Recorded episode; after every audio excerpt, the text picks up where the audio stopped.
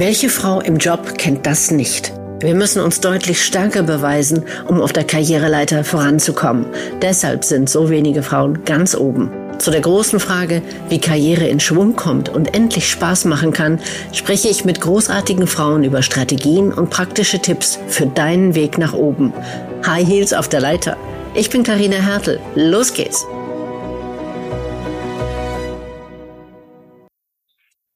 Meinen heutigen Gast bewundere ich schon etliche Jahre und freue mich deshalb ganz besonders, dass ich sie für meinen Podcast gewinnen konnte. Dr. Anke Sachs, COO und CTO in der Geschäftsführung der KGAL-Gruppe. Sie ist Expertin für die digitale Transformation in der Finanzbranche mit über 30 Jahren Erfahrung und namhaften Auszeichnungen und Ehrungen, hat in verschiedenen Unternehmen als CIO die digitale Transformation vorangetrieben und verantwortet, darunter die Commerzbank, die Deutsche Wertpapierservicebank und die Daimler Financial Services. National und global hat sie hat sie IT-Strategien gestaltet und umgesetzt, war und ist treibende Kraft und Leader bei mittel- und langfristigen Transformationsprojekten. Sie wurde 2019 als CIO des Jahres Mittelstand und im Folgejahr als European Digital Leader of the Year 2020 Finance ausgezeichnet. In 2020 und 2021 war sie bei der Confair CIO-Prämierung dabei und in diesem Jahr erstmals als Jurymitglied bei den Auszeichnungen zum CIO des Jahres. Mit zwei Diplomen, Kauffrau und Betriebswirtin, promovierte sie in Wirtschaftsinformatik an der Technischen Universität München über IT-Strategie. Ihre Doktorarbeit Methoden der strategischen Planung und Steuerung für IT in Banken ist seit September 2010 im Buchhandel erhältlich. Die Fernuniversität Hagen nennt sie als eine der führenden Persönlichkeiten. Als Persönlichkeit beschreibt sie am besten der Begriff Leader mit Leidenschaft. Herzlich willkommen, Dr. Anke Sachs.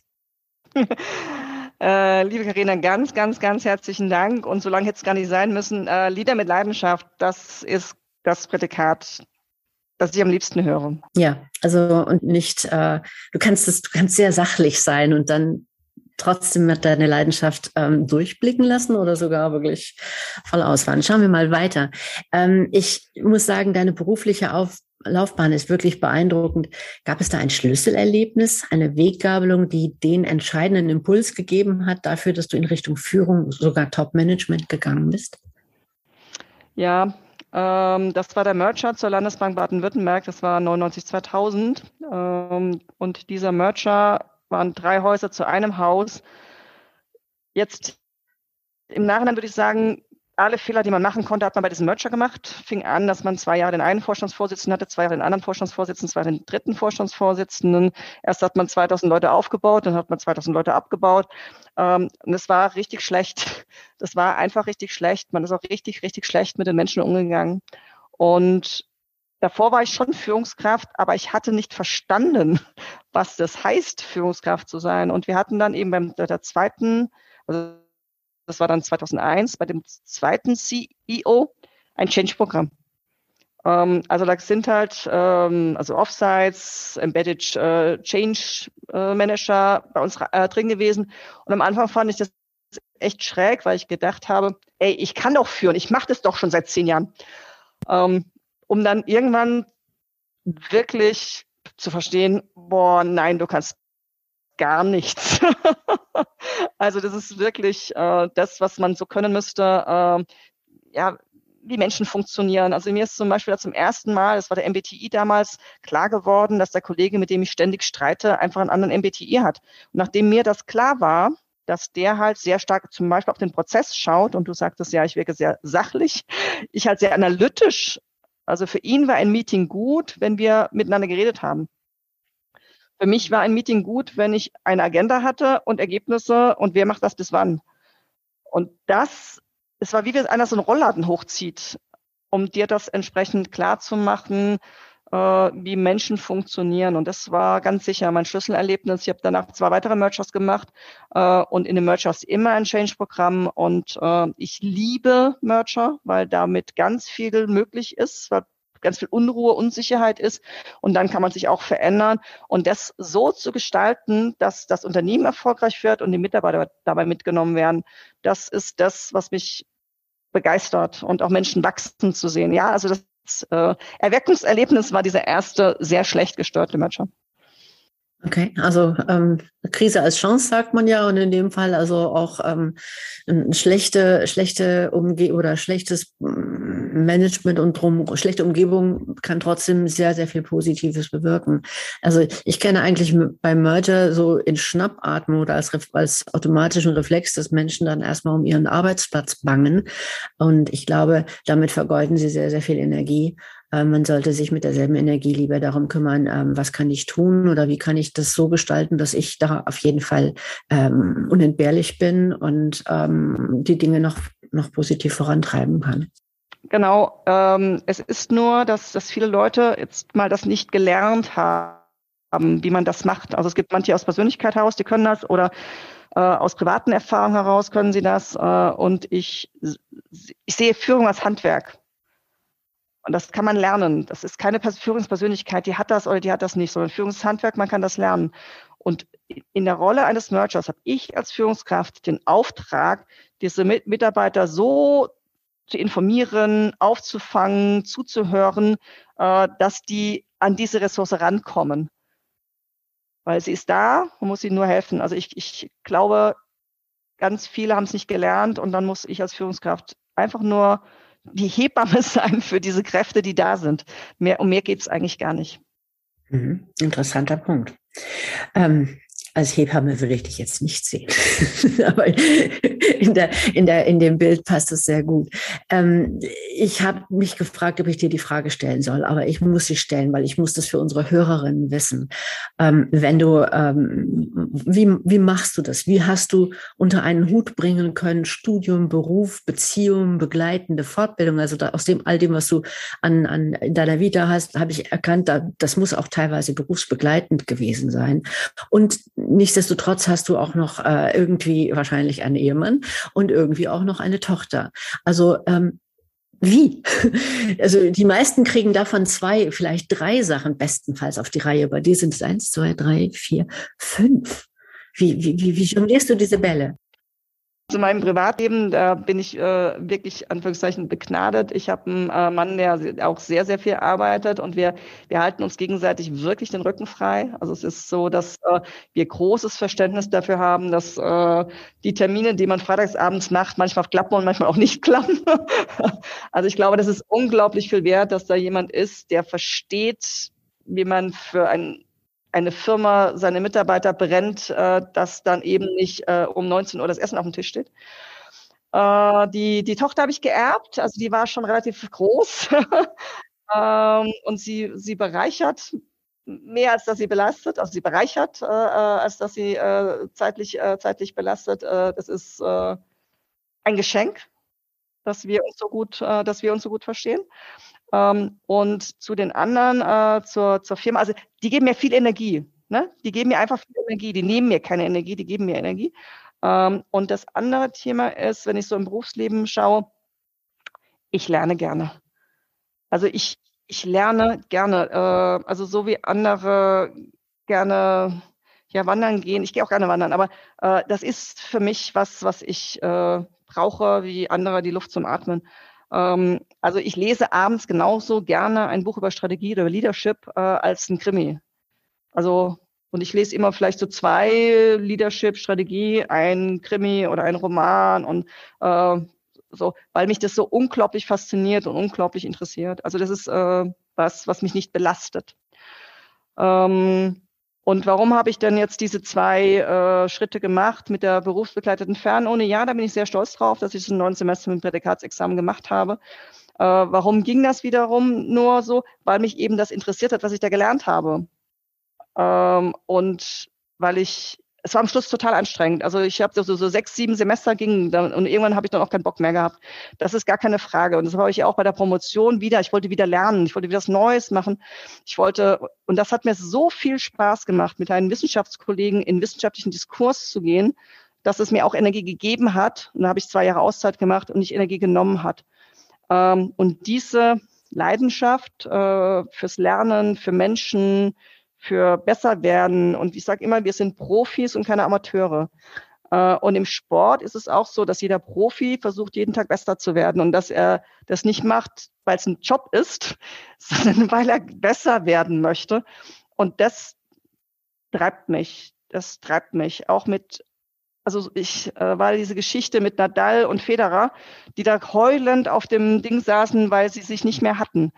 Ähm, und dieses dem anderen das Argument um die Ohren kloppen und dann wieder eins zurückzugehen und, und sich klar zu haben, dass man dadurch besser wird, das brauche ich. Und das äh, nochmal gibt mir Energie und raubt sie mir nicht.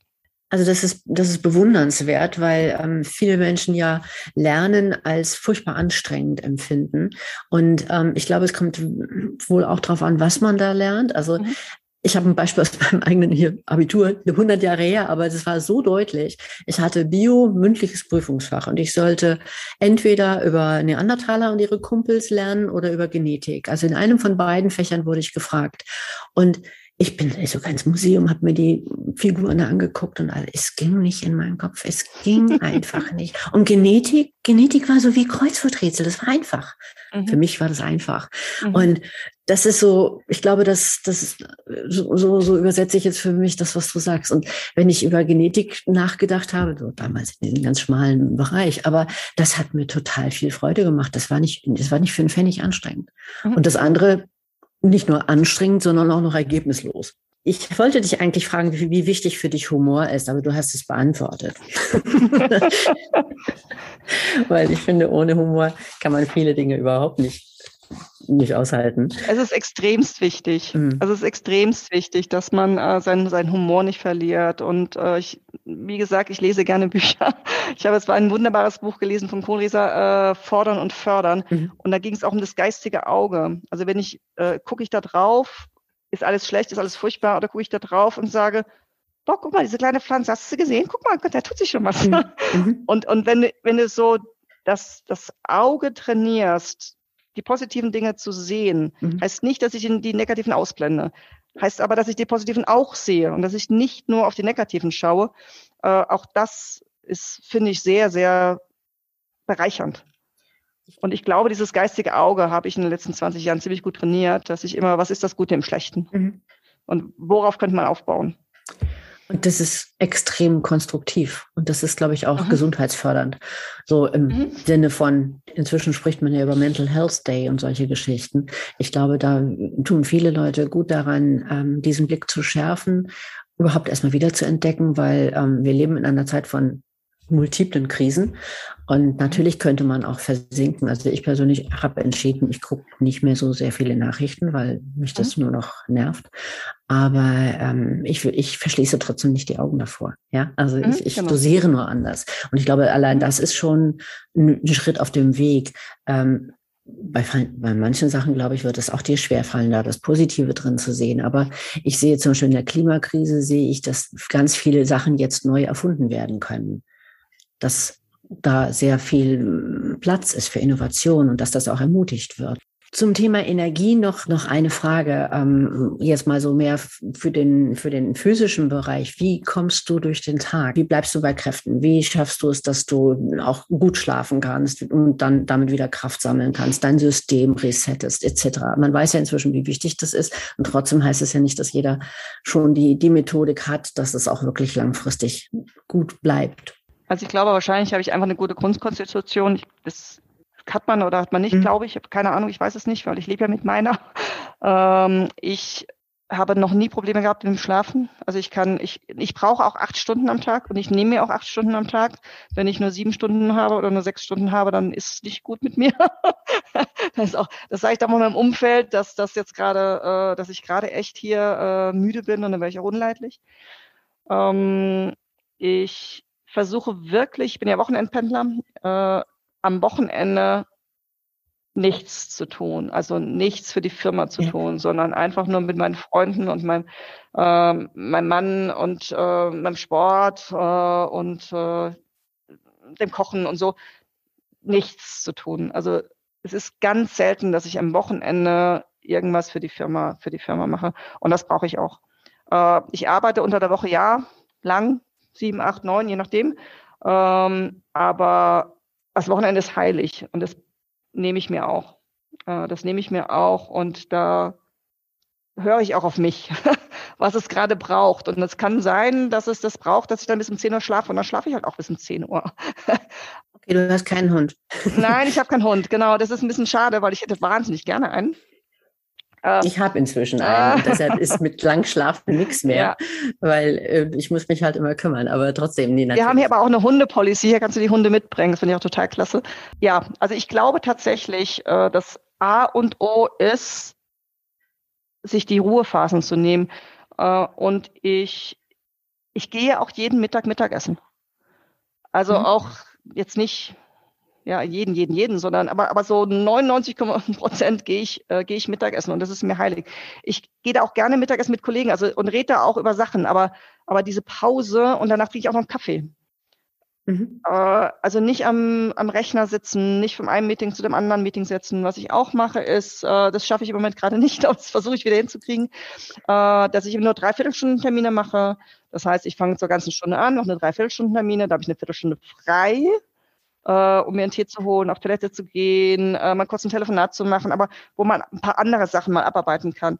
Äh, ja. Auch da sehr, sehr klar zu sein. Und äh, wenn das Meeting fertig ist, ist das Meeting fertig. Da muss man nicht nochmal zusammensitzen und äh, gucken, dass man jetzt bis zum nächsten Meeting rum hat. Also äh, wenn man sich ein bisschen diszipliniert, glaube ich, kriegt man zwischendurch auch immer wieder seine, seine Durchschnauf. Möglichkeiten. Ich trinke viel, ich trinke wirklich viel. Also ich verstehe überhaupt nicht, äh, wie Leute in ein Meeting ohne Teekanne gehen können. Das ist mir völlig leid, also völlig schleierhaft. Ähm, ja. Ich versuche relativ äh, viel Obst zu essen. Ähm, aber ich glaube tatsächlich, äh, die Phasen der Energieabfuhr und der Energiezufuhr. Und Energiezufuhr kann ein tolles Gespräch mit einem Kollegen, mit einer Mitarbeiterin, äh, mit einem Provider sein. Äh, das bringt mir auch Energie und nimmt mir keine. Mhm. Also wenn du sagst, du machst kleine Pausen oder auch das Mittagessen zum Rausgehen, ähm, es gibt Studien darüber, dass man äh, allein durch diesen Tapetenwechsel wirklich das Adrenalin runterbringt und das ist eigentlich die Kern äh, die, äh, die Kernaufgabe, egal wie leidenschaftlich oder ob man sich auch mal ärgert oder ob man einfach nur intensiv in irgendwas drinsteckt, dass man dann dieses Adrenalin wieder runter, runterfährt. Auch weil man, ähm, wenn viel Adrenalin ist, schlicht und ergreifend nicht besonders klug ist. Also strategische Entwicklung, planen sollte man machen mit relativ niedrigem Adrenalinspiegel, weil sonst, äh, ne? wir wissen ja Steinzeit und so weiter. Absolut. Und das finde ich extrem, also wirklich, das, das finde ich so extremst wichtig, mhm. äh, dass man immer wieder äh, in, in einen anderen Level reinkommt. Heißt nicht, dass ich mich nicht aufregen kann, Griechen. ja, aber, ja. aber das nicht als Dauerzustand zu haben. Genau. Weil und das, also schlicht und ergreifend, das, das schädigt unser ganzes System. Ja, also Adrenalin ist immer nur für den Moment gedacht mhm. und nicht als Dauerzustand. Und wenn ich überlege, wie viele Leute vorm Rechner sitzen und irgendwelche Excel-Aufgaben lösen wollen und dabei irgendwie innerlich toben, ähm, das kann ja irgendwie gar nicht gehen. Ich habe ähm, gesehen, du hast ja eigentlich Wirtschaft studiert, mhm. also sprich ähm, Diplom-Kauffrau, Diplom-Wirtschaft, äh, Betriebswirtin. Und dann gehst du äh, als CIO in die Welt und erzählst den IT-Lern, was sie machen sollen. Ähm, wie hast du das geschafft, dass die dich nicht äh, irgendwie, ich will nicht sagen auslachen, aber wie hast du es geschafft, dass die das akzeptieren, dass du IT-mäßig mindestens auf Augenhöhe mit denen bist? Ähm, vielleicht das erste Thema, ich habe es für mich nie in Frage gestellt. Mhm. Also es war nicht so, so, oh Gott, die können das alle und ich kann das nicht. Weil, ähm, also mein, mein, mein, mein Bild generell von einem, von einem Team ist, es gibt Sachen, die kann ich, es gibt Sachen, die kann ich mhm. nicht, mhm. es gibt Sachen, die können andere besser. Ähm, und also mein Anspruch ist nicht, dass ich mich, ähm, dass ich in allen Ecken die Beste sein muss. Also ich, mhm. das, also das ist, äh, ich muss einen Server administrieren können, ich muss programmieren können, ich muss, muss, muss, muss. Äh, und erst wenn ich das alles kann, kann ich äh, ja, Führungskraft äh, werden. Und ja, es gibt genug Leute, die gesagt haben, na ja, ich sollte jetzt erstmal nochmal äh, Informatik studieren, äh, bevor ich mich anschicke, so, so einen Job äh, entgegenzunehmen. Äh, und ich habe auch ganz, ganz, ganz viele äh, Vorstellungsgespräche, wo die mich ständig wieder auf Technologieebene äh, oh, echt Detaillevel gucken, was sie gucken, was sie drauf hat, ne? Ja, und äh, da ist meine gebetsmühlenartige Antwort, ähm, also da gehe ich dann auch nicht hin, ist klar. Äh, mhm. Meine gebetsmühlenartige Antwort, du fragst den Klopp doch auch nicht, ob der gut eine Flanke, also die Einstellungsvoraussetzung von Klopp ist, jetzt guck, geh mal da hin und schlag mal eine Flanke. Oh, du kannst keine Flanke schlagen, ich weiß nicht, ob du so eine gute Führungskraft bist. Also ähm, ja. im Sport ist es ja völlig verstanden und gerade im Fußball finde ich es total einfach zu verstehen, ähm, so ein Matthäus, so ein Vogt oder was auch immer, also meine Generation, äh, die waren tolle Fußballspieler, aber sie haben diesen Schritt in den Trainer nicht hingekriegt. Und ich bin der Trainer und wir sind in der VUCA-World und es ist völlig absurd zu glauben, dass mein Job ist, den Job meiner Mitarbeiter in einer besseren Qualität zu machen. Mein Job mhm. ist dafür zu sorgen, dass meine Mitarbeiter ihren Job erledigen können. Also ich muss die Rahmenbedingungen schaffen, ich muss die Strukturen schaffen. Darum, äh, darum geht's und äh, ja.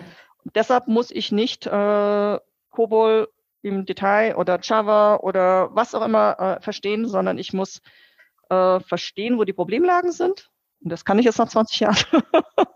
ich muss verstehen, wo die Problemlagen sind und was ein guter Schritt zur Lösung sein könnte. Ähm, wenn ich mir überlege, in der IT gibt es ja auch so viele äh, Unterkosmos, sagt man das, äh, also Welten, die so unterschiedlich sind. Also wer kann, ich glaube, es gibt niemanden, der das alles total gut beherrscht. Aber es ist noch so old-fashioned zu erwarten, dass der CIO der beste ITler ist. Das ist einfach Blödsinn. Ich muss, also in meiner Rolle muss ich das Spielsystem definieren, in meiner Rolle muss ich das Business dafür, äh, dazu bringen, bestimmte Sachen zu machen, deshalb IT-Strategie auch. Ne? In meiner Rolle muss ich ein Zielbild entwickeln können, muss ich eine Strategie entwickeln können, aber auch nicht wieder selber, sondern so gut meine Leute in die Lage zu versetzen, dass sie das dann hinkriegen. Ne? Also mhm. mein Job ist eigentlich nur Trainer. Kommunikator. Vielleicht noch Moderator. Ja, genau. Also, also, aber mein Job ist nichts selber machen. Also wenn ich in meiner Rolle als CIO noch Sachen operativ selber mache, habe ich meinen neuen Job nicht verstanden. Ist irgendwas ein bisschen schief. Ja, verstehe. Ähm, guter Punkt. Ich habe ähm, noch meine, meine Standardfrage. Also wollen wir mal nach deinen Lieblingsheels oder eben Business-Schuhen fragen, wenn die eine Geschichte erzählen könnten. Welche Geschichte würden sie uns erzählen? Äh, also ich bin nicht so ein guter Geschichtenerzähler. Ich kann nur äh, immer sagen, dass so häufig mir gesagt wird, ich habe dich schon kommen hören. das ist doch gut. Äh, also ich bin so ein Fersengänger. Also ich bin, äh, also ich brauche auch äh, Blogabsätze. Mhm. damit ich, ich muss auch in der Lage sein, zum, äh, ich bin, habe eine Bahnkarte 100 zum Zug sprinten zu können. Äh, also ich habe hohe Schuhe, aber mit Blockabsätzen und äh, die hört man dann. Ja, trampeln würde ich es nicht nennen, aber ich laufe schon. Mit Sneakers würde das nicht passieren, da könntest du dich anschleichen, aber das wäre ja nicht rücksichtsvoll deinen Mitarbeitern gegenüber. Also du machst das aus purer Rücksicht für deine Mitarbeiter, dass sie dich kommen hören. Ich mache das aus purer Rücksicht für meine Mitarbeiter. Nein, ich mache das tatsächlich auch ähm, aus, ich meine, wir Frauen sind in aller Regel, also ich bin jetzt 1,70, äh, mhm. kleiner als die Männer äh, und diese drei, vier, fünf Zentimeter, äh, die helfen schon, äh, ein bisschen auf Augenhöhe zu kommen, das merkt man auch.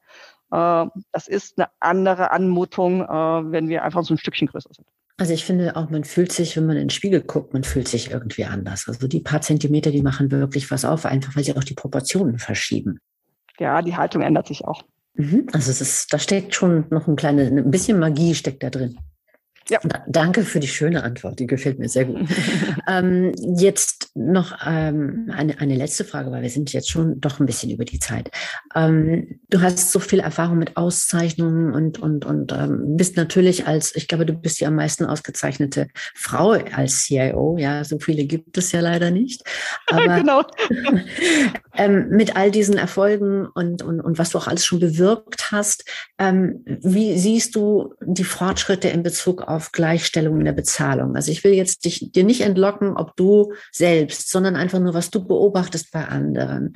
Ähm, weil ich habe die Befürchtung, wir verzetteln uns nicht, also oder die Welt verzettelt sich gerade in irgendwelchen Nebenkriegsschauplätzen und es wäre doch aus meiner persönlichen Sicht das Allersinnvollste, damit anzufangen, dass die Leute mal gleich bezahlt werden für die gleiche Arbeit. Also da habe ich mal eine Anekdote auch aus äh, meinen früheren Jahren, also 20 Jahre her.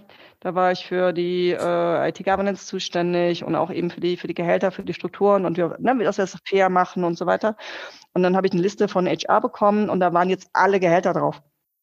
Auch meine und die meiner Kollegen. Äh, ich hatte 30 Prozent weniger als die Kollegen.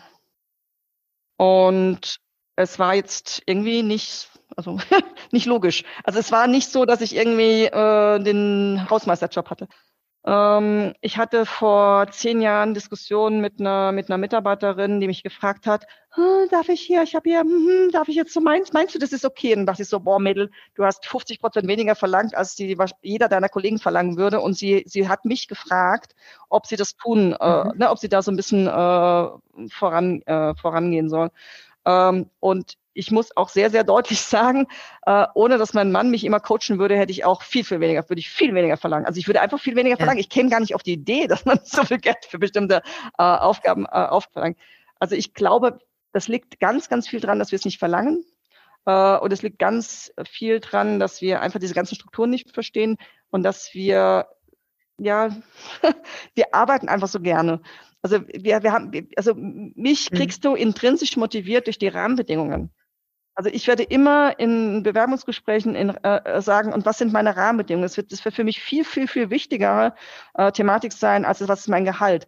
Äh, und da habe ich ja Gott sei Dank einen guten Coach zu Hause, der mir immer wieder sagt, das ist zwar total schön, dass du das machst, aber mach mal den zweiten Teil auch. Und ich glaube, äh, dass, also ich versuche es auch bei den Damen so zu erklären, äh, dass das gehört mit zum Spiel. Äh, und das gehört auch mit zur, zur Wertigkeit. Ob du das Geld brauchst oder nicht, ist ja völlig irrelevant, dann spende.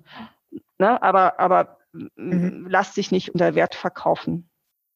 Also ich glaube, ähm, es gibt viel zu wenig Menschen, die ähm, Frauen darin unterstützen, mhm. mehr Geld zu verlangen. Und offensichtlich braucht es das. Wahrscheinlich braucht es das auf breiter Fläche, weil irgendwie ähm, wir lernen das auch in der Schule nicht. Wir lernen stattdessen, dass Bescheidenheit eine Tugend mhm. ist. Und Frauen ähm, haben zu wenig oder Menschen haben insgesamt zu wenig Ideen, Konzepte zur Altersvorsorge. Also deshalb finde ich, ähm, ist Geld nicht Gier, sondern eine pure Notwendigkeit. Es ist mehr. Es ist, es ist mehr. Also äh, es ist, es ist mehr es tatsächlich ein Zeichen von Wertschätzung oder mangelnder Wertschätzung. Und das gehört, also wenn ich eine Rolle als CIO, als C-Level, als was auch immer habe, gehört das mit dazu. Und zwar, und wenn es nicht für mich ist, dann ist es für alle meine Nachfolgerinnen. das gehört mit dazu, weil du äh, den, den Wert setzt. Und je mehr wir uns da äh, positionieren, desto, äh, desto besser ist es. Wunderbar. Darf ich das als Schlusswort nehmen, Anke? Darfst du sehr gerne. das hat mir sehr, sehr gut gefallen. Also ich, ich danke dir für das Teilen deiner wirklich tollen Erfahrungen und auch, auch aus schwierigen Situationen ähm, und ähm, wirklich spannende Einblicke in das Leben einer der wenigen super prominenten CIOs, also weiblichen CIOs in unserer Welt. Ähm, gerne mehr und äh, dafür ja auch dieser Podcast. Also ich wünsche dir alles Gute, bedanke mich nochmal für alles Gute für dich und auch für dein Team. Danke dir. Und jetzt sind wir schon am Ende dieser Episode, die du am besten gleich direkt bewerten kannst. Als Dankeschön für dein Podcast-Abo lade ich dich gerne in einen Miniurlaub ein. 15 Minuten pure Entspannung, wann und wo du willst. Hier der Link hh-leiter.de slash Urlaub. Das war eine Episode von High Heels auf der Leiter, der Karriere-Podcast für weibliche Führungskräfte. Ich freue mich, dich in 14 Tagen wiederzusehen oder wieder zu hören und empfehle auch gerne diesen Podcast weiter. Damit können wir gemeinsam dafür sorgen, dass noch mehr großartige Frauen ins Top-Management kommen, denn genau dort gehören sie hin. Und wir hören uns in 14 Tagen wieder. Ich freue mich auf dich, deine Carina.